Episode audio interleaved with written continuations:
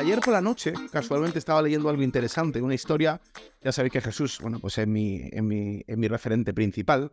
Pero leí una historia de Jesús que casualmente he leído en alguna ocasión. Pero mm, mm, son estos versículos o estas partes de las historias que a veces a mí me pasa, ya lo sabéis que soy así, un adicto a las palabritas, sabéis que me gusta fijarme en los detalles.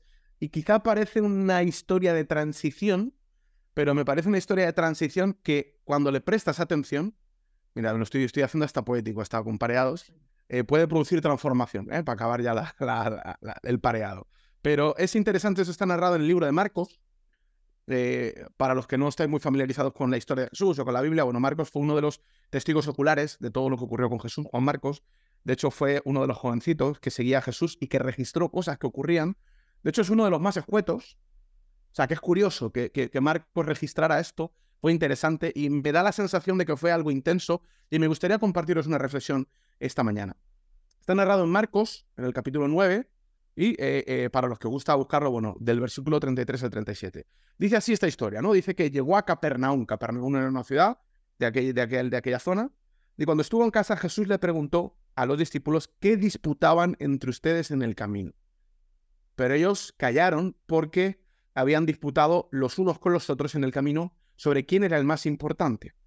Entonces se sentó, llamó a los dos y les dijo, si alguno quiere ser el primero, deberá ser el último de todos y el siervo de todos. Y tomó un niño y lo puso en medio de ellos y tomándolo en sus brazos les dijo, el que en mi nombre recibe a alguien como este niño, a mí me recibe, y el que a mí me recibe, no me recibe a mí, sino al que me envió.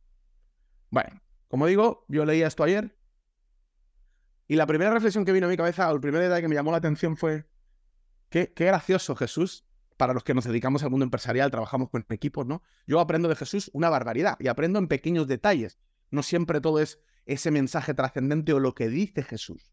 A veces no es el qué, sino el cómo. En el cómo de Jesús hay cosas alucinantes. Todos los que aspiráis a ser líderes, comunicadores, yo, yo, yo bueno, tengo muchas conferencias, ya lo sabéis, en las que mm, podría explicar cómo Jesús era un comunicador fuera de serie, mejor que cualquier comunicador, y me dedico al mundo de la comunicación. ¿eh? A día de hoy, eh, era un publicista espectacular, era un, asesor de imagen impresionante, era un genio de, la psicología, un genio del coaching, sabía entrenar, eh, eh, eh, confrontar, molestar, era, espectacular. Ahora, es curioso porque es simpático, porque dice, la, historia nos narra algo que como que se queda ahí en el aire, pero creo que hay un, un mensaje muy poderoso, y es que iban en el camino discutiendo, y dice que cuando Jesús estuvo en casa les preguntó. Fíjate qué interesante lo que yo reflexionaba y decía, ostras, ¿por qué será que Jesús no confrontó la discusión o no entró en la discusión en todo el camino, sino que esperó a llegar a casa? Algunos hacemos absolutamente lo opuesto. Yo confieso que soy un amante de discutir en el camino. ¿Por qué? Porque para los que viajamos a veces, yo hago mucho el trayecto en Madrid-Sevilla, no hay cosa más divertida o que haga más corto un viaje que una discusión. ¿Verdad que sí, cariño? ¿Sí o no?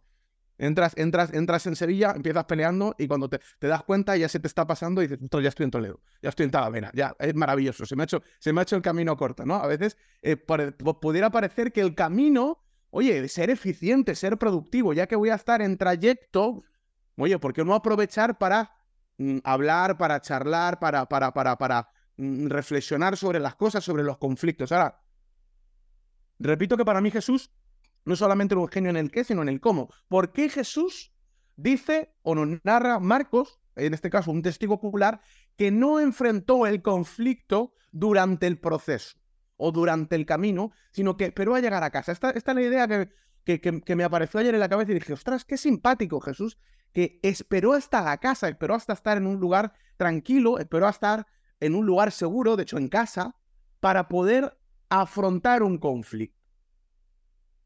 O sea, la, forma y el tiempo aquí de Jesús es tremendamente interesante y es básicamente las reflexiones que no lo hacen en el camino. Y aquí yo pensaba algo, y, es verdad que lo he aprendido con los años, y quizás es una reflexión que te sirve, y es que a veces para solucionar tus conflictos internos necesitas un contexto de paz. El exceso de ruido del camino a veces te puede, bueno, pues alterar la percepción del destino. Los que me conocéis sabéis que incluso yo he, incorporado esto en mi trabajo, he incorporado esto en mis negocios. Hay veces que nos encanta ponernos en modo reflexivo en mitad de la acción. Pero qué complicado es ser objetivo o ser reflexivo cuando estás en plena acción, cuando estás en pleno conflicto, ¿verdad? A muchos nos encanta los que tenemos sangre caliente, los que tenemos carácter, los que nos encanta enfrentar los problemas, otros los, otros los tapan, ¿no? Cada, cada humano o cada ser humano tiene sus, sus, sus, patrones psicológicos, ¿no? Yo soy de los que enfrenta el problema, me encanta la transparencia, me encanta la comunicación. He descubierto el valor de poder charlar, de poder avanzar y de poder construir. Ahora, a veces, qué curioso, no he sido lo suficientemente prudente como fue Jesús para entender que hay momentos de acción y momentos de reflexión, que hay momentos para caminar y momentos para resolver. Los que me habéis escuchado alguna vez sabéis que me gusta mucho esta reflexión, que es, hay momentos para disolver y momentos para resolver.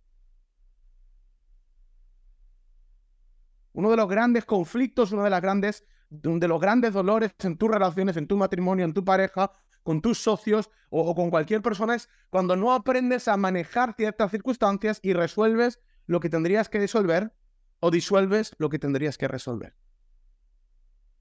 Resolver es atacar al problema. Es un momento de resolver. Pongamos las cosas sobre la mesa y encontremos una solución.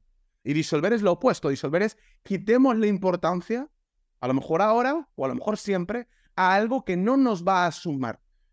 Que quizá no vamos a poder tener la solución.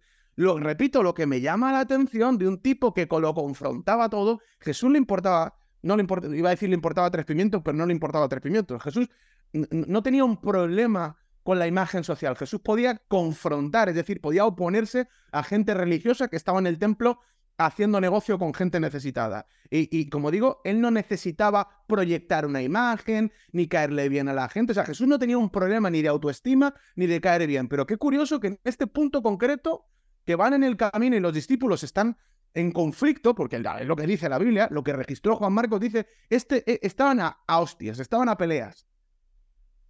Y Jesús no se mete por medio en ese momento. Qué curioso. Un Jesús que no tenía problema en meterse en cualquier circunstancia, que no tenía un problema en ser políticamente incorrecto, que no, tenía problema en confrontarlo todo, en esta ocasión decide esperarse a casa. Decide entender que quizás no es el momento de meterse a reflexionar, porque estaban quizás caminando. Repito que los que me conocéis a nivel empresarial muchas veces traigo esta reflexión. A veces hemos cometido el error de creernos súper analíticos, súper reflexivos, pero qué peligroso es reflexionar cuando estás caminando. Y qué peligroso es no reflexionar antes de ponerte a caminar. Ahora, el problema es cuando, repito, cuando, cuando no sabemos colocar estos, estos elementos. Aquí Jesús está mostrándome literalmente, eh, eh, eh, magistralmente un cómo. ¿Cómo atacar una situación en la que tu equipo se está peleando? Y Jesús decide, repito, no meterse en el medio. Un tipo que se podía meter en medio de cualquier cosa. Probablemente por esta reflexión. Porque el exceso de ruido del camino puede alterar la percepción de tu destino. ¿Qué hubiera pasado si esta conversación será ahí? Cuando algo es relevante, cuando hay conflictos importantes, hay veces, con perdón que lo diga, pero que es que, es que no podemos atacarnos. Yo no puedo reflexionar de la vida cuando tengo que pagar una factura. O, cómo enfrento ciertas circunstancias cuando estoy en mitad de la bronca, ¿no? Esto lo hemos aprendido en los matrimonios, ¿no? A darnos un paseo. otros matrimonios necesitan todo lo contrario, necesitan que le diga, por Dios, hablar, por Dios, levantar la alfombra, por Dios, resolver que lo tenéis todo disuelto, pero otros necesitamos aprender, hey, un segundo, porque lo que va a salir de mi boca, lo que voy a decir, no es producto de lo que yo realmente pienso, sino es producto del cansancio del camino. Tengo que hacer una reflexión profunda, pero ojo con hacer una reflexión profunda cuando estoy en un periodo de acción profunda. Porque si estoy en un periodo de acción profunda, mi reflexión va a estar condicionada. ¿Tiene sentido o no tiene sentido esto que estoy diciendo? ¿Cuántos divorcios, cuántas sociedades se han disuelto en un calentón? ¿Qué es un calentón? Es una decisión importante en un momento en el que hay una temperatura en tus emociones, en tus relaciones, en la situación, y cuánta gente se ha, cometido errores de los que se arrepiente toda la vida. Hoy todavía están pensando y diciendo, uff, ¿por qué dije eso? Algunas de las cosas o de los errores de los que más nos arrepentimos muchas veces en la vida tienen que ver con momentos en los que no supimos manejar la situación. No supimos disolver lo que había que disolver o no supimos resolver lo que teníamos que resolver o lo mezclamos. Jesús está siendo magistral aquí, está diciendo, espérate un momento, esta gente se está peleando, aquí hay un conflicto y ahora vamos a ver que el conflicto no era un conflicto de ¿qué comemos?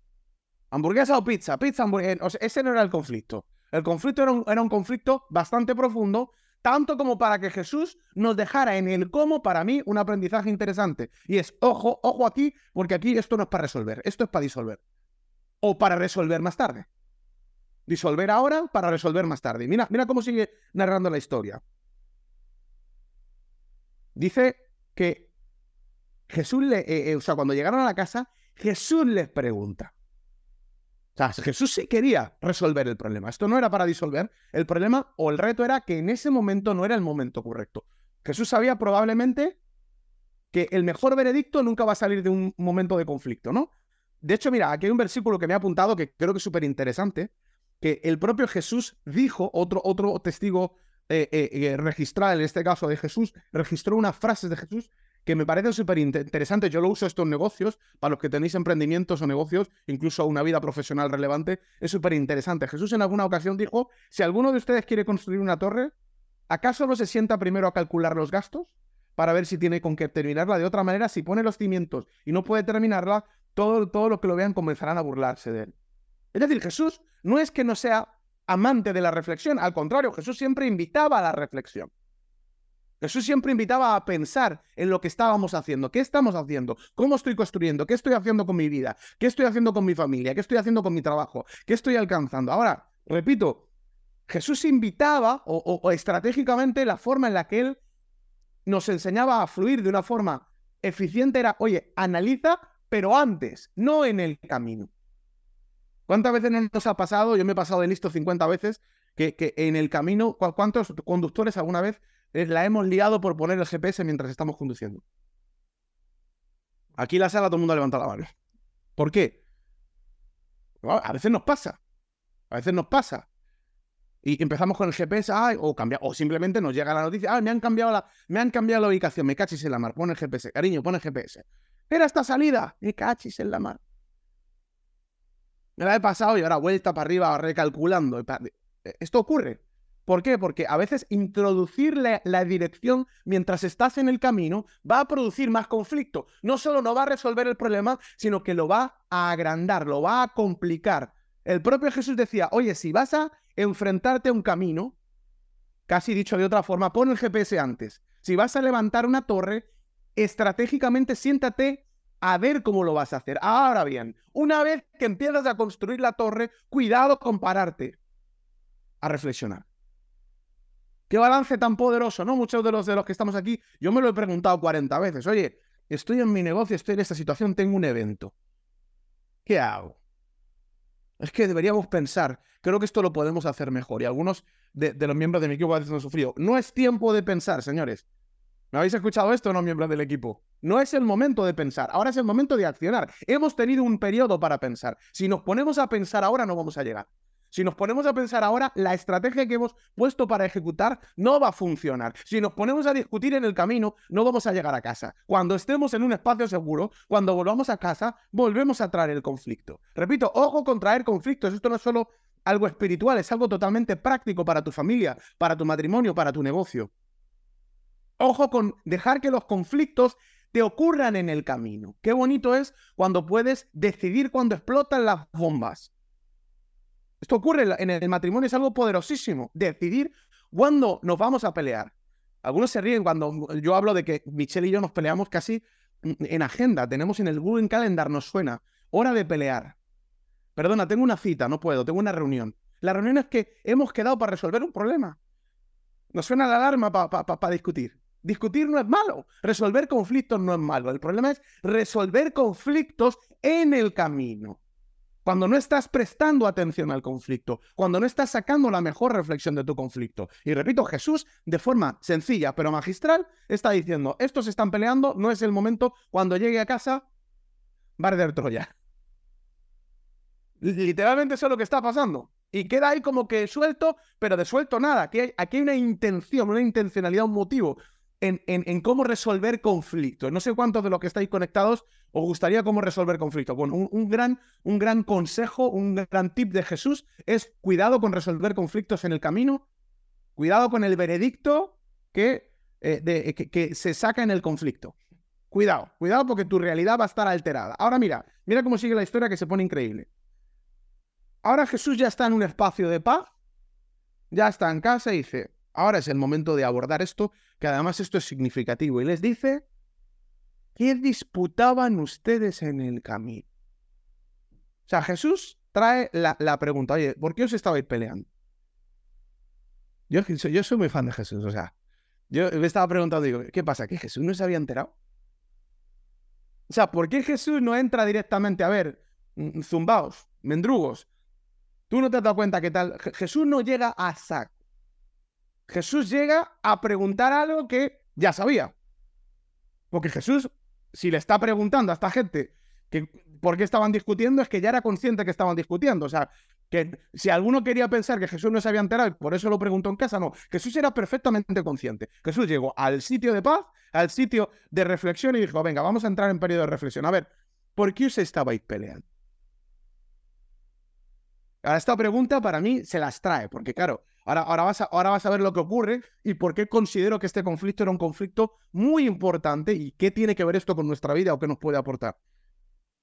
Repito la pregunta, ¿por qué Jesús pregunta algo que ya sabe? ¿Por qué lo haría?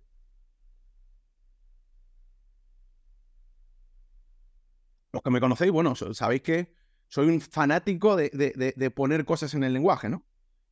soy un fanático o, entiendo el poder, en la Biblia lo llama confesión, pero hasta en el propio, eh, eh, eh, el, propio coaching, la psicología habla de la necesidad de la aceptación.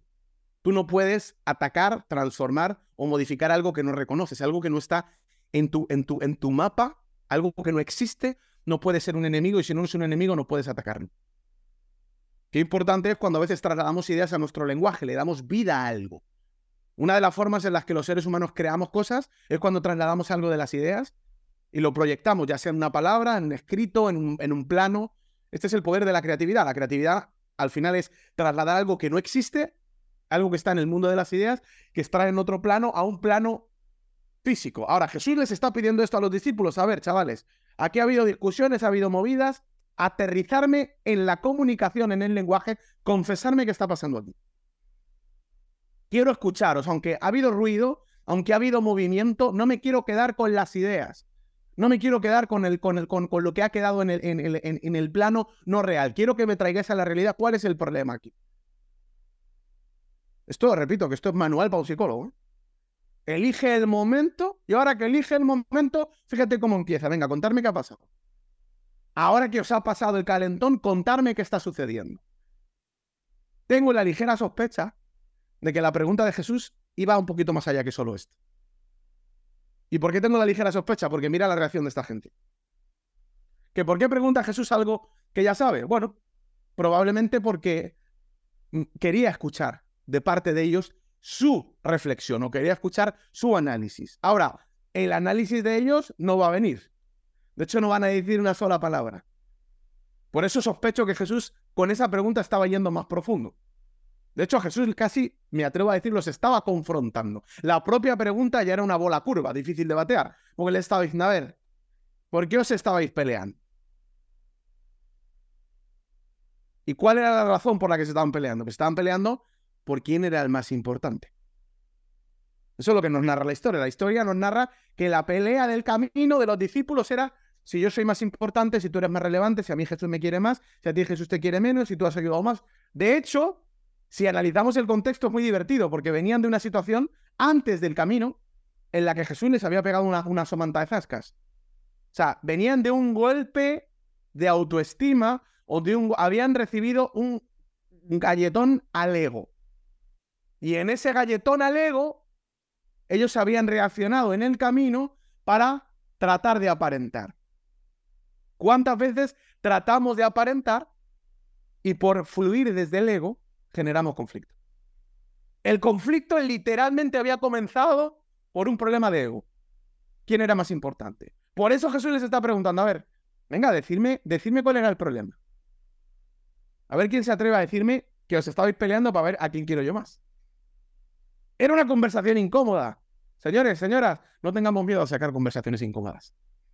Las conversaciones incómodas o las preguntas incómodas a veces traen las respuestas, se produzcan o no, o las reflexiones más trascendentes. Jesús suelta esta pregunta incómoda y los confronta. De hecho, vamos a ver que ellos no estaban listos para exponerse, pero sí estaban listos para observarse. La pregunta de Jesús probablemente no esperaba respuesta, era un espejo diciendo, a ver, daros cuenta de lo que ha pasado, vamos a analizar lo que ha pasado en el camino, vamos a retroceder en el camino, el camino no era el lugar, pero ahora que estamos en un momento de paz, estamos en un entorno seguro, vamos a pensar lo que ha pasado en el camino y vamos a reflexionar. Os hago una pregunta, ¿alguien está dispuesto a confesar que era víctima de su ego? ¿Cuál era vuestro problema? A ver, contármelo, que alguien me lo cuente. Y dice que todos callaron. Versículo 34, pero ellos callaron porque lo que habían peleado o disputado los unos con los otros en el camino era sobre quién era más importante. Mira, perdón que diga esto, pero este conflicto no es un conflicto de los discípulos de Jesús. Podría resumir, fíjate lo que voy a decir, la gran pelea, el gran conflicto de nuestra sociedad hoy, igual que en aquel tiempo, sigue siendo el mismo. ¿Quién es más importante? Traducido a diferentes cosas, pero es exactamente el mismo problema. La gente se compra cosas que no puede pagar para sentirse más importante. Luego se pelea porque no las puede pagar y está mal financieramente, pero todo era para sentirse más importante. La gente se divorcia porque ¿cómo voy a tolerar que alguien me haga esto? Yo soy más importante. La gente se enfrenta con su socio porque yo no puedo trabajar más que tú y tú no puedes trabajar menos que yo. Esto es injusto. O sea, Básicamente, este conflicto es un conflicto maestro para la sociedad. Quizá Jesús, perdón, ya me atrevo, yo soy muy fan de Jesús, sabía, dijo, uy, este conflicto, que es un conflicto humano, mm, necesito tener una conversación profunda con esta gente y no la voy a tener en el camino. Como este conflicto es un conflicto maestro para la sociedad, vamos a esperar a estar en un entorno tranquilo. Y Jesús saca el tema en paz y le dice, ¿qué os ha pasado? claro, ellos no querían responder, porque lo que había pasado es que, claro, Jesús, es que, es que estos, yo soy más importante que ellos. En el calentón se habían atrevido a sacar el tema, pero ahora en la reflexión se daban cuenta del colapso que genera fluir desde el ego. Ahora, la pregunta de Jesús para mí es absolutamente impresionante. Es una de las mejores preguntas que te puedes hacer. Para mí Jesús estaba cuestionando su motivación. Dicho de otra forma, ¿cuál es el motivo de la pelea, chavales? ¿Qué es lo que ha causado la pelea? La pregunta de Jesús era una pregunta de el ¿para qué? ¿Para qué os estabais peleando? ¿Cuál era la razón? Que no solo el por qué. ¿Para qué os estabais peleando? ¿Qué queríais conseguir con esta conversación? Venga, sentaros aquí en el sofá que estamos tranquilos en casa y decirme para qué. ¿Para qué son vuestros conflictos? Si me permitís, todos los que estáis conectados, me atrevería a decir, señores, señoras, Estoy convencido que muchos de nosotros tenemos un montón de conflictos hoy. Estamos en conflicto con hermanos, con padres, con amigos, con parejas, con socios. Ahora, perdón que haga un poco, copie un poco a Jesús por un instante. En un espacio de paz, a lo mejor este no es el espacio de paz, a lo mejor vamos a tener que generarlo en el plugin, pero te hago la pregunta de, oye, ¿por qué y para qué son estos conflictos? ¿Desde dónde se están generando estos conflictos? ¿Se están generando desde, desde, desde el ego? ¿Desde que yo soy más importante? Ojo, porque esto puede parecer estúpido y superficial, pero como empiezas a escarbar un poquito, empiezas a, tocar todas las heridas de la sociedad. Cuando empiezas a escarbar de cuán importante soy, empiezas a tocar heridas y por mucho coaching, mucha terapia, muchos estudios, mucha información que hayas incorporado, al final somos todos más básicos que el mecanismo un. Es verdad. A todos nos arde el ego. Ahora, cuando nos arde el ego, en este caso a los discípulos, eso nos produce conflictos. Esta gente venía de un periodo con Jesús de ver milagros, cosas alucinantes, gente transformada, y en lugar de estar hablando de lo que había pasado, el camino, la conversación del, camino era, yo soy más importante, tú eres más importante para Jesús. ¿Aquí quién es, aquí quién es el más chulo? ¿A quién es el que Jesús quiere más? La conversación es, a mí no me estás valorando y yo no te estoy valorando y, tú eres, no eres importante. O sea, la conversación era carne pura, era ego puro. En lugar de estar viendo lo que estaba ocurriendo a su alrededor, en lugar de darse cuenta que Jesús estaba ahí, que habían vivido cosas extraordinarias y que gente se había transformado, su conversación estaba centrada en ellos. ¿Cuánta gente se está perdiendo la vida de sus hijos porque están concentrados en ellos? ¿Cuánta gente se está perdiendo la transformación de su negocio porque sus preguntas van hacia ellos? Y, y eso les está generando conflictos con todos los que están a su alrededor. Repito, estos estaban perdiendo el momento por estar a hostias los unos con los otros, porque lo que les estaba moviendo era el ego, que literalmente es lo contrario al amor. Ahora te hago esta pregunta. Hmm. ¿Qué fue la que le hizo Jesús? La, repito que la pregunta de Jesús se las traía. Porque casi podríamos traducir la pregunta de Jesús a decir, oye, venga a contarme el problema. ¿Por qué os estabais peleando? O dicho de otra forma, ¿Por qué razón estáis ayudando? ¿Por qué razón estáis conmigo? ¿Estáis conmigo porque os motiva el bienestar de otras personas? Venga, confesarme aquí el problema. ¿Estáis conmigo porque os gusta ver gente transformada? ¿Estáis conmigo porque os gusta ver gente impactada? ¿Estáis conmigo porque os gusta disfrutar del placer de otras personas? ¿O estáis aquí porque queréis ser importantes? Porque si lo que os importara sería el bienestar de los demás, ¿Por qué narices os estáis peleando por quién es más importante? ¿Qué más da? ¿Qué más da? Es que la, pero repito que la pregunta de Jesús se las trae. A lo mejor por esto no la quiso hacer en el camino. Venga, contarme por qué os estáis peleando. ¿Quién es el que se va a atrever a decirme que en realidad no sois discípulos, que os estáis sumando a la visión o que queréis ayudar a los demás a la misión porque sois buena gente? Lo estáis haciendo porque queréis que otros os miren o por sentiros bien. En el fondo no se trata de otros, se trata de vosotros. En el fondo no es ayudar, es ego. Es que otros me vean ayudando. Para los que nos dedicamos a ayudar a otros, esta pregunta es una, una pregunta relevante. ¿eh?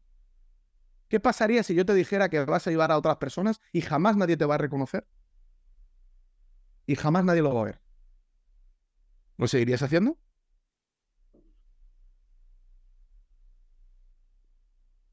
No me tenéis que responder, porque la respuesta es fácil.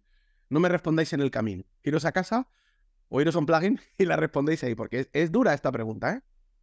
Yo me dedico a ayudar a los demás. Biografía de Instagram. Ayudo a los emprendedores con sus negocios. Y un cuerno te ayudas a ti mismo porque facturas. Entiendo que es una frase de marketing, pero te estás ayudando a ti mismo. Ayuda a otras personas a conectar con su pareja y un cuerno ayudas a tu cuenta de banco a tener el dinero suficiente para llegar a fin de mes. Reconócelo por lo menos. Jesús está haciendo esta pregunta.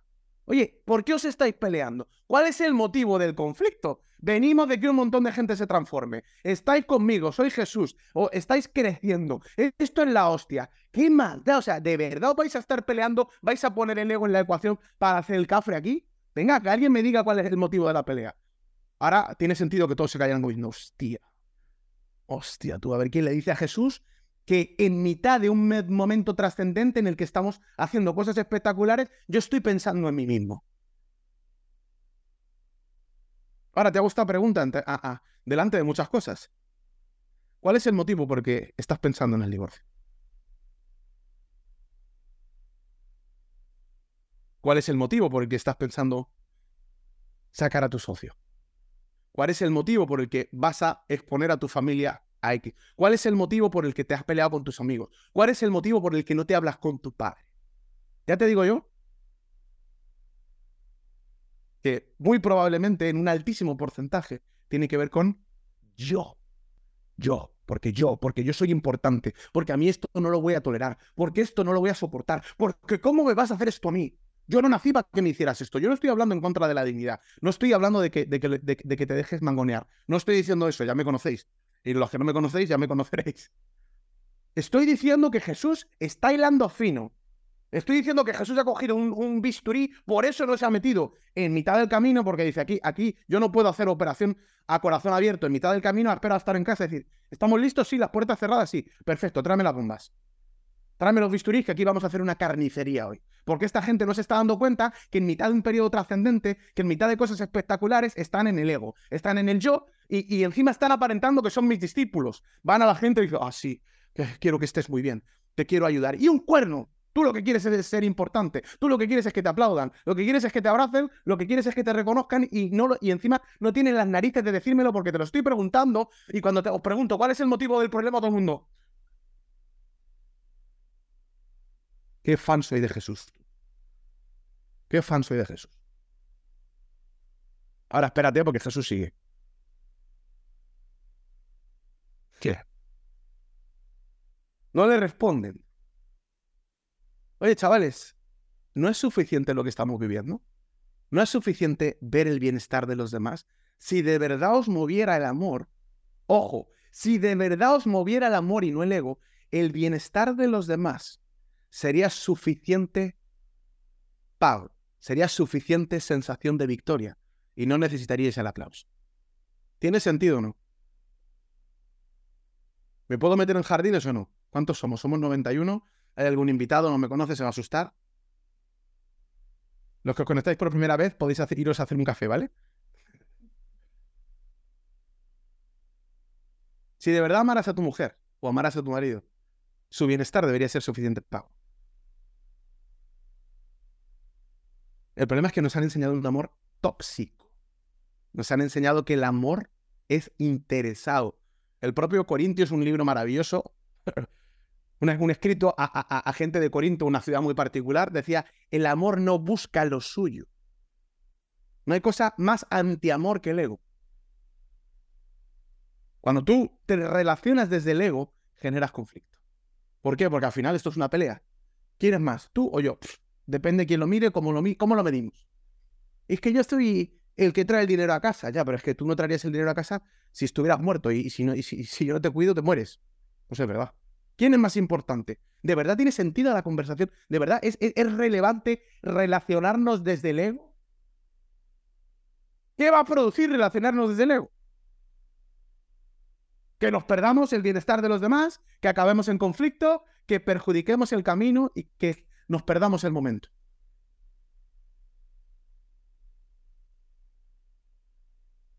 Ahora mira cómo viene Jesús. Qué espectáculo de hombre. Versículo 35. Mira lo que le dice. Entonces, se sentó. Jesús. Se mete en casa y encima se sienta. Está diciendo, espera, sentaros, pues, abrocharos el cinturón, que viene en curva, chavales. Llamó a los doce, venid. Y fíjate la frase que tira Jesús, que es una bomba. De hecho, esto, esto, esto, esto es una granada de mano a la sociedad de hoy. Dice, mira, es todo muy sencillo. Si alguno quiere ser el primero, deberá ser el último de todos. Y siervo de todos a tomar por saco. ¿Qué frase tan bonita? ¡Ay, qué bonito, Jesús! Y un cuerno bonito. Esto, esto, esto, es un, esto es un recuestionamiento paradigmático. Esto es coger todos los cables de la sociedad, desconectarlos y reconfigurarlos. ¿Cómo que el mayor es vuestro siervo? Pero si el siervo es el muerto de hambre, al que yo le pago un sueldo para que me atienda. Si aquí el patrón, el jefe, es el que menos hace, ¿no? Así nos han enseñado. Si yo tengo pasta y soy el patrón, yo me tumbo, y tú, ráscame, tú, abanícame. Y esos son menos, y yo soy más. Y Jesús coge los cables y dice, mm, perdón, un pequeño cambio. Y reconfigura todo. Dice, el primero va a ser el último. Estáis aquí peleando por quién es más importante. ¿Quién, va ganando? Tú, eres el peor. Eliminado, expulsado. Estás nominado. Solo que fíjate lo que está diciendo Jesús. La frase, el primero es el último, el último es el primero. Esto suena poético, pero ¿qué narices está diciendo Jesús con esto? Está diciendo, no se estáis dando cuenta, mira, la, palabra, de hecho, he buscado las palabras originales en griego porque es interesante. Ojo, dice, el primero es el último, el último es el, primero. Dicho de otra forma, aquel que va a alcanzar mayor claro, es, que es un medidor diferente. ¿Cómo lo estáis midiendo? ¿Por chulería? Bueno, pues tú serás el más chulo. Serás el más chulo, pero el más solo. Mira, yo soy empresario, ¿eh? Y conozco un montón de gente. Conozco gente que me gana chulería, conducen mejores coches que yo. Tienen mejores fotos en Instagram que yo. Sus planos son mejores que yo. a chulería. Si queremos medir a chulería, yo no estoy hablando de chulería. Jesús no está hablando de chulería. Está diciendo, espera un momento. ¿Desde dónde lo estamos midiendo? ¿Lo estamos midiendo desde la imagen, desde la superficialidad, desde el postureo o lo medimos desde la plenitud? ¿Qué buscas? ¿Alimentar tu ego o alimentar tu propósito? ¿Quién está mejor nutrido? ¿El ego o el propósito? Si lo medís desde el ego, quedaros perfecto. Vuestros egos son campeones del mundo mundial.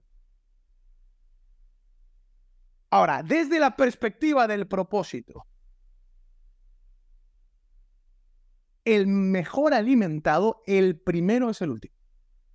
Desde la perspectiva de la trascendencia, desde la perspectiva de la plenitud, de alcanzar destino, el primero es el último.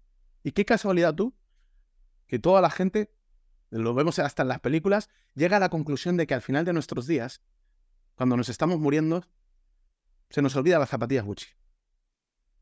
No nos acordamos de, de aquel termostato que le pusimos a la piscina climatizada en nuestra casa. Todos nos acordamos o todos nos rodeamos de a quién hemos afectado, quién nos ama, a quién amamos, qué hemos dejado en otros, qué nos han dado otros. Al final, oye, qué casualidad que a lo mejor Jesús no está tan desacertado. ¿En quién hemos sembrado? ¿A quién hemos amado? ¿Y quién nos ha amado? Depende cómo miras. Jesús está diciendo, si medimos de... ¿Me queréis preguntar a mí? ¿Qué soy Jesús? Bueno, si queréis medir desde la de trascendencia, desde el propósito, el liderazgo tal cual está en la sociedad es una castaña. Porque interpretan que el que sirve es menos. Y yo os digo, de hecho lo dice en otro versículo Jesús, que el, el que sirve es, es el que es más. El siervo es el que es más. Desde la trascendencia. Ahora, no servir de cualquier forma. ¿Sirve? ¿Por qué sirve? Esto es importante porque yo siempre digo que hay una diferencia entre el verbo servir y el sustantivo ser un siervo. Aquí, de hecho, no me gusta la traducción en castellano del griego porque la palabra original que utiliza es diaconos, que tiene que ver con ser alguien que hace actos de servicio, que sirve a otra persona. ¿Qué significa? Que una cosa es servir y otra cosa es ser siervo. Yo no soy siervo de nadie. Ahora sí, tuvo un montón de gente. Si tú vienes a mi casa, yo te voy a hacer una barbacoa, pero no soy tu parrillero. Si vienes a mi casa, voy a cocinar. Nos encanta cocinar. No se ve. Pero yo no soy el cocinero. No sé si me explico. Que yo te sirva a la mesa no significa que sea tu camarero. Significa que voluntariamente hay una razón por la que yo, sin perder mi esencia, sin perder mi valor, adapto mi valor y uso todo este valor para servirte. ¿Por qué alguien de valor serviría a otra persona? ¿Porque necesita cuatro duros? ¿Por qué alguien que tiene una esencia impresionante, y no hablo de mí, de, cualquier persona, porque alguien como Jesús, con una esencia espectacular, con un liderazgo acojonante, con una comunicación brutal, alguien que otras personas lo seguían y que podrían haberle servido el resto de sus días, decidía servir. ¿Por qué lo haría? Solo hay una razón, que es además la opuesta a Leo. Se llama amor. El servicio, servir, pelear el bienestar de otros es la mejor muestra de amor. Mira, si los matrimonios, las parejas, las sociedades, los polis, si introdujéramos amor en la ecuación de la sociedad, resolveríamos el 99, si no el 100% eh, de los problemas de la sociedad. ¿Sabes cuál es el gran problema de esta sociedad? Que somos dioses. El humanismo se metió en nuestra sociedad y nos dijeron que somos dioses. ¿Cuál es el problema? Que como yo soy un dios y lo que yo digo tengo razón, y ahora vienes tú y eres mi mujer. Y, pero, ¿y ahora qué? ¿Quién es más Dios? ¿Tú, ¿Tú o yo? Yo tengo mis razones, tú tienes las tuyas, pero como yo no voy a dar mi brazo a torcer, vamos a empezar a pelear desde el ego y vamos a construir un matrimonio desde el ego. Querido, mientras sigas construyendo relaciones desde el ego, todo lo que construyas tiene los días contados. Todo lo que construyas tiene los días contados, porque va a haber un momento en que tus va a haber conflicto de intereses. Lo que tú deseas, lo que tú te mereces. Yo soy merecedor. La sociedad dice, yo soy merecedor. ¿De qué eres merecedor? Es que yo me lo merezco. ¿De verdad queremos entrar en la contabilidad de lo que te mereces? Porque algunos nos merecemos un guantazo también. En el crecimiento personal veo mucha gente diciendo, es que yo soy merecedor. Ah, pero solo lo decimos desde el contexto bueno. Yo soy merecedor. Me merezco lo bueno, ah, y lo malo no. Soy como un niño pequeño, yo me merezco que me quieran, me merezco, solo me merezco lo bueno, pero lo malo no. Cuando he mentido, cuando he perjudicado, cuando he dañado, cuando he tenido malas intenciones, eh, ahí no quiero, ahí no me merezco nada, solo me merezco lo bueno.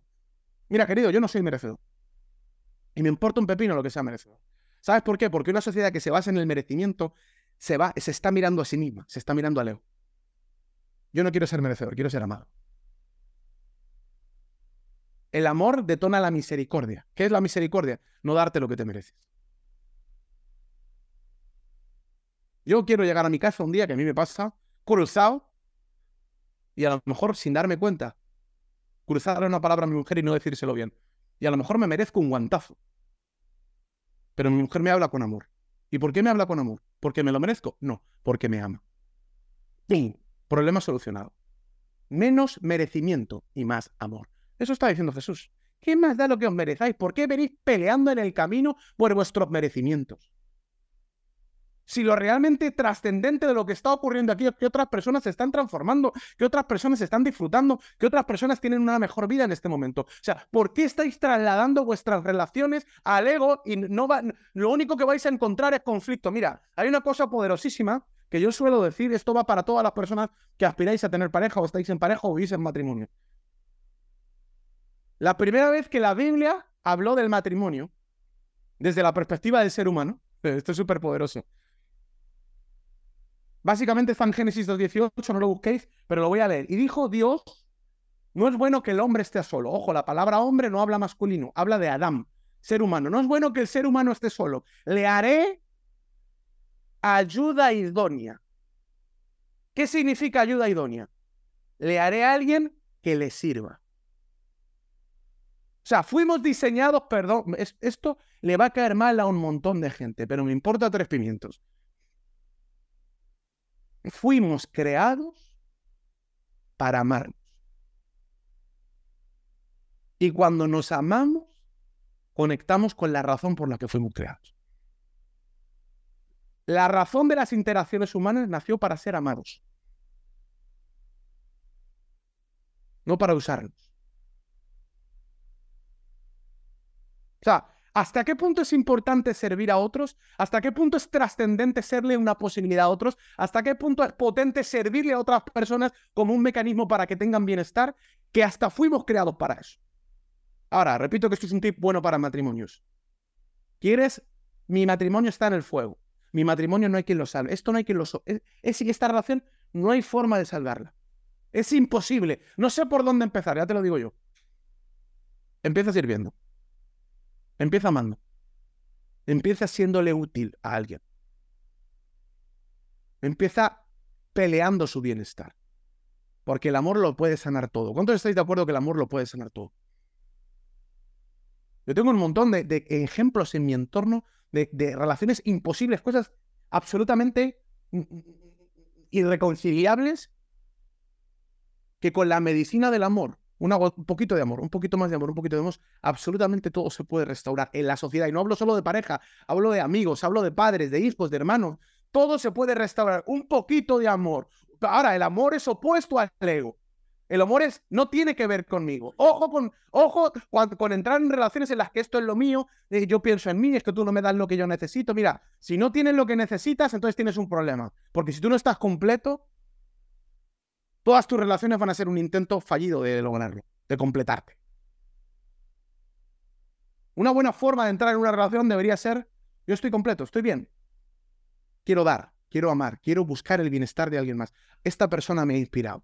Esta persona me gusta, me cae bien, quiero construir con ella. La visión nos, nos, nos, nos marca y mi misión es que esté mejor. Voy a pelear por su bienestar. No la voy a usar como una herramienta para tapar heridas. Lo que mi padre no me dio, lo que mi primo no me dio, lo que mi novio no me dio, no, no, no va a ser mi medicina. Al contrario, yo voy a darme para, para esta persona. Yo voy a dar a la sociedad, yo voy a ayudar a otros. Por eso Jesús está diciendo, el último es el primero. Es decir, el que realmente tiene la capacidad de ponerse último es porque está bien.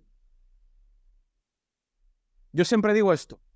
Hay mucha gente que se traumatiza porque le usa. Es que me usan. Yo doy gracias a Dios porque me usen. ¿Sabes por qué? Porque si me usan es que valgo para algo. No te usa nadie. A lo mejor es que no vale para nada. Pues si no te estarían usando, la gente no es idiota. La gente usa lo que tiene utilidad. No estoy diciendo que te relaciones para que te usen, estoy diciendo que ser útil es poderoso, no es ser menos. Alguien te ha dicho a lo mejor, es que mucha gente se acerca a mí, se aprovecha de mí. Pues si se aprovechan es porque tienes para dar. Y si tienes y otros quieren lo que tú tienes, el primero. El último es el primero, el que se puede poner voluntariamente el último, el que le importa un pimiento ser el primero, es el que me está demostrando que ha entendido el valor del amor y no está fluyendo desde el ego. Eso es lo que está diciendo Jesús. Para alcanzar trascendencia, ¿de verdad queréis poneros a medir quién es el más importante? ¿Cómo va la votación? ¿Quién es el único que no habla y no ha peleado? Tú, ese es el primero. Porque ese es el que ha entendido que ser primero, que, que el ego, que ser el mejor, que, que te aplaudan es totalmente irrelevante. ¿De qué te sirve? ser el más chulo del barrio? ¿De qué te sirve haber conducido el mejor coche? ¿De qué te sirve haber tenido la mejor foto en Instagram? No te sirve para nada. Si no has dejado algo en otras personas, si no has peleado por el bienestar de otros, si no te has relacionado con poder, si no has construido el bienestar de otras personas. Fíjate lo que dice finalmente, y con esto voy cerrando. El otro día decía una frase, decía, en un contexto de negocios, decía que un verdadero líder es el que construye contexto para que aflore la mejor versión de su equipo. Pero es verdad. Esto lo está diciendo aquí Jesús, está diciendo, pero, pero, ¿por qué? ¿Por, qué sois los más importantes? O sea, si estáis midiendo vuestro brillo, ya estáis jodidos. ¿Por qué os estáis mirando en el espejo a vosotros? ¿Por qué no estáis mirando la proyección de la luz que, que transmitís? ¿Por qué no estáis viendo si de verdad estáis construyendo o pavimentando un territorio sobre el cual otros pueden ser más trascendentes, pueden ser más felices, pueden ser más plenos. Y yo sé que esto es complicado reflexionarlo. A lo mejor estás en casa y estás en el camino y dices, esta reflexión suena espectacular, pero esto como narices lo hago. Bueno, a lo mejor hay que parar. Yo no digo que esta reflexión que estoy haciendo hoy sea una reflexión para hacer en el camino, la estamos haciendo el domingo sentados aquí, pero, pero esto es una reflexión demasiado trascendente. Jesús está cuestionando los motivos. Oye, chavales, ¿qué os está moviendo? ¿Por qué, ¿Por qué estáis teniendo esta pelea? ¿Os estáis dando cuenta de lo que mueve de, la energía que os está llevando a, desarrollar vuestras rutinas del día a día, lo que os levanta, ¿qué os levanta? ¿Qué te levanta? ¿Qué te lleva a trabajar? ¿Qué te lleva a relacionarte? ¿Qué te lleva a conocer personas? ¿Cuál es la motivación? Es que yo estoy trabajando porque me quiero comprar un Mercedes. ¿Para qué quieres un Mercedes? ¿Qué quiero ligar? ¿Para qué quieres ligar? quiero, ¿Quieres que, O sea, esta pregunta es complicada. ¿Para qué estás haciendo lo que haces? ¿Por qué lo haces? Quizás empieces a tirar de la manta, empiezas a tirar del hilo y llegas al final que lo único que estás buscando es ser amado y poder amar. Y todo lo demás es irrelevante y la pelea está siendo estúpida. Y Jesús está haciendo eso. Oye, ¿por qué estáis discutiendo? Mira, el último será el primero, el primero será el último. Y de repente hace un ejemplo y con esto cierro. Dice, y tomó un niño y lo puso en medio de ellos y tomándolo en sus brazos le dijo, el que en mi nombre recibe a alguien como este niño, a mí me recibe. Y el que me recibe, perdón, y el que a mí me recibe no me recibe, sino al que me envió. O dicho de otra forma, la palabra recibir ahí, el original, tiene que ver con aceptar, acoger, tolerar.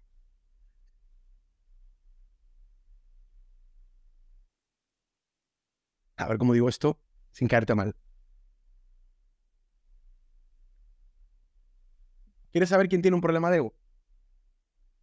Esto, Dios ha sido, sobre mí ha sido cachetada para afuera, ¿no? Pero mira a los intolerantes.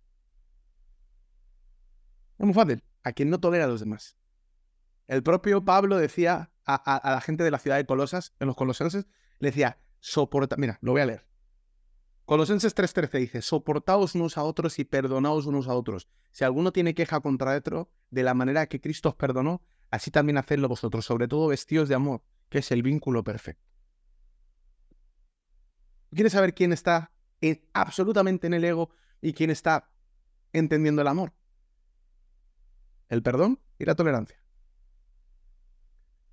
Ya sé que algunos somos unos capullos de vez en cuando. Ya lo sé. Pero cuando tú, cuando huele a te tolero, tolerancia no es eso que nos venden ahora las agendas, no, no, tolerancia no significa que, que lo compres. Tolerancia significa que yo tengo una persona a mi lado que, con la que estoy construyendo, a la que he decidido amar, y que hoy, por lo que sea, no va a tener un buen día. Quizá no, no va a ser merecedor hoy de mi amor. Pero tolerancia es que voy a tolerar, voy a, voy a permitir que sea. Por eso, por este versículo, de hecho, yo, yo, a mí me gusta esa frase que algunos habéis acuñado que dice que amor es dejar ser. ¿Es verdad? Ojo con quien no te tolera, con quien no respeta lo que eres. Amar es dejar ser. Yo dejo que mi esposa sea, aunque a veces me cueste. Y te garantizo que ella respeta lo que soy, aunque a veces le cueste. No es fácil estar casado con un intenso. No es fácil estar casada con una mujer que quiere convertir mi casa en un vivero. Bueno, nos toleramos. Pero eso es el amor. Cuando tú no estás desde el ego, cuando tú estás pensando en, oye, ¿cómo, nos puedo, ¿cómo puedo hacerle bien a otro? Pero ese otro está conspirando en cómo hacerte bien a ti. Empieza a construirse propósito. Y eso es lo que está diciendo Jesús. El mayor sea vuestro siervo. El mayor es el último. El que piensa desde el amor, ese es el que se está pasando el juego. El que piensa desde el postureo, el que piensa desde el ego, ese, habrá otros líderes que te lo vendan. Yo soy merecedor, yo soy un crack, yo soy abundancia, perfecto. A mí me, todo eso me encanta, pero me sobra si no hay amor. Me sobra si no me estoy entregando para que otros estén mejor. Eso, es lo que está diciendo Jesús. ¿Para qué tiene que ver esto con lo que venimos hablando estas semanas y con lo que va a ocurrir la semana que viene? Te hago varias preguntas para cerrar. Pregunta número uno. ¿Qué está moviendo tu vida? Igual que Jesús le preguntó a los discípulos, oye, estábamos en el camino, venimos en el camino, perfecto. ¿Qué, qué te mueve? Mañana te levantas a qué? Imagínate que cada cosa que haces hubiera una voz sonándote en la cabeza diciendo, ¿para qué? ¿Para qué te levantas temprano? ¿Para ir a trabajar? Perfecto. ¿Para qué vas a trabajar? Para ganar dinero. ¿Para qué? ¿Para qué quieres ese dinero?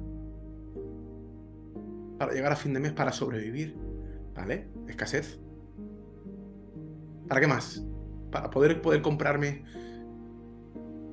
un, buen coche o poder, poder pagar el iPhone, el último iPhone. Genial, yo tengo el último iPhone, no estoy en contra de eso, pero ¿para qué? Para ponerlo en la mesa boca arriba que la gente diga, oh, tiene el último iPhone, le va bien. ¿Para qué? ¿Para qué quieres que diga, oh, le va bien? ¿Para qué? Eso es lo que estaba preguntando Jesús. Ahora, Jesús no hizo la pregunta en el camino. Jesús hizo la pregunta en un momento muy concreto. Jesús se lo llevó a un estado, a un lugar de paz. A lo mejor me dices, Israel, esto está muy bonito lo que me estás contando, pero si tuvieras mi vida es imposible preguntarse estas preguntas. Ya lo sé. ¿Sabes? ¿Por qué lo sé? ¿Y hasta qué punto lo sé? Lo sé hasta el punto de que por eso hemos diseñado el plugin. para que te puedas ir a un lugar donde sentar y decir, ¿para qué? ¿Para qué me relaciono? ¿Para qué hablo? ¿Para qué hablo con este? ¿Para qué trabajo por esto? ¿Para qué me estoy matando? Es que no tengo dinero. Perfecto. ¿Para qué estás gastando el dinero en otras cosas? ¿Para, ¿Para qué? Si encaja con tu visión, está bien, pero no te olvides que una de las personas, la persona más trascendente de la historia, le estaba diciendo a sus discípulos, ojo con vivir desde el ego. ¿Qué están construyendo tus rutinas? ¿Tus rutinas están construyendo propósito y amor? ¿O tus rutinas están construyendo ego e indiferencia? es que no puedo pararme, no puedo hacer esto, porque estoy muy ocupado. ¿Muy ocupado en qué? ¿En ti? ¿En un mejor bolso? ¿En un mejor evento? Perfecto. Perfecto. A lo mejor te atreves a contestarlo. Los discípulos no se atrevieron. Los discípulos creían, creían que estaban ayudando, creían que, que pensaban en los demás, pero cuando Jesús los confrontó y les dijo, a ver, chavales, ¿Cuál es el conflicto? ¿Por qué te estás peleando? ¿Por qué estás mal con tu padre? ¿Por qué estás mal con tu madre? ¿Por qué estás mal con tu marido? ¿Por qué, tienes, eh, por qué eh, eh, no haces más que, que cosechar ex? ¿Por qué vives en el conflicto permanente? ¿Cuáles son tus rutinas? ¿Estás en el conflicto o estás en paz? Yo te hago estas preguntas. Te hago una pregunta más. ¿Estás amando? ¿Estás tolerando? ¿O te has vuelto un intolerante? Es que no hay quien le soporte. Es que yo no voy a tolerar esto es que esto, yo no quiero esto en mi vida. Repito, no estoy diciendo que no elijas. no estoy diciendo eso. Y que, y que haya cosas que no quieras en tu vida. No estoy diciendo eso. Estoy diciendo que qué, para qué haces lo que haces. Esa es la reflexión de esta, de esta mañana. Y no es una reflexión de camino, es una reflexión de casa. Y dicho sea de paso, tengo que decirlo y con esto cierro. Queremos regalarte un contexto de casa. Queremos regalarte un contexto en el que puedas parar en el camino para quizás hacerte preguntas profundas. Quizá por eso ha sido tan transformador el contexto del plugin para mucha gente. ¿Por qué estos hacen retiros en casas de lujo y, comen así y se lo pasan? Muy sencillo, porque queremos, y, te confieso, literalmente la razón por la que hacemos lo que hacemos. Uno, no ganamos un duro. ¿Por qué? Ahora entiendes por qué. Porque queremos servir. Porque encontramos trascendencia, encontramos propósito, encontramos matices en verte la cara brillando. En ver tu mejor versión. Y eso nos bendice. Y no, buscamos nuestra bendición. O sea, simplemente es parte de lo, que, de lo, que nos hace ser lo que somos. Para, ¿qué vas a encontrar? Sencillo. Vas a encontrar algo o un espacio donde no haya ese conflicto, donde no haya ese camino para poder hacer esas reflexiones. Jesús esperó al momento adecuado para decirle, espera, ¿estáis tranquilos? ¿Sí? ¿Estáis sentados? ¿Sí? Perfecto. ¿Estáis listos para la pregunta trascendente? Sí. Muy bien. ¿Por qué discutíais? Te vamos a preguntar hoy. ¿Cuál es tu conflicto? ¿Estás en conflicto con el dinero? ¿Estás en conflicto con la familia? ¿Estás en ¿Cuál es tu conflicto? A lo mejor estás en mitad del conflicto. Ahora sales de aquí y te vas a ver con tu familia hoy domingo y empieza el festival del conflicto. Bueno, a lo mejor hoy no es el día de tener esta conversación. Pero déjame decirte que hemos abierto la puerta de una casa el próximo fin de semana. y nos vamos a sentar de otra forma y quizás vamos a hacer una pregunta, decir, ¿cuál es tu conflicto? ¿Cuál es tu conflicto? A lo mejor tienes que conocer el amor. Si conocieras, mira, creo que la palabra más común que ha salido en los plugins, la palabra más común que todo el mundo ha destacado de un contexto como ese ha sido amor. Mira, si todavía no sabes lo que es el amor, date la oportunidad. Te hago una apuesta. Hasta ahora Dios no nos ha fallado. Son más de 100 personas y no hay una sola persona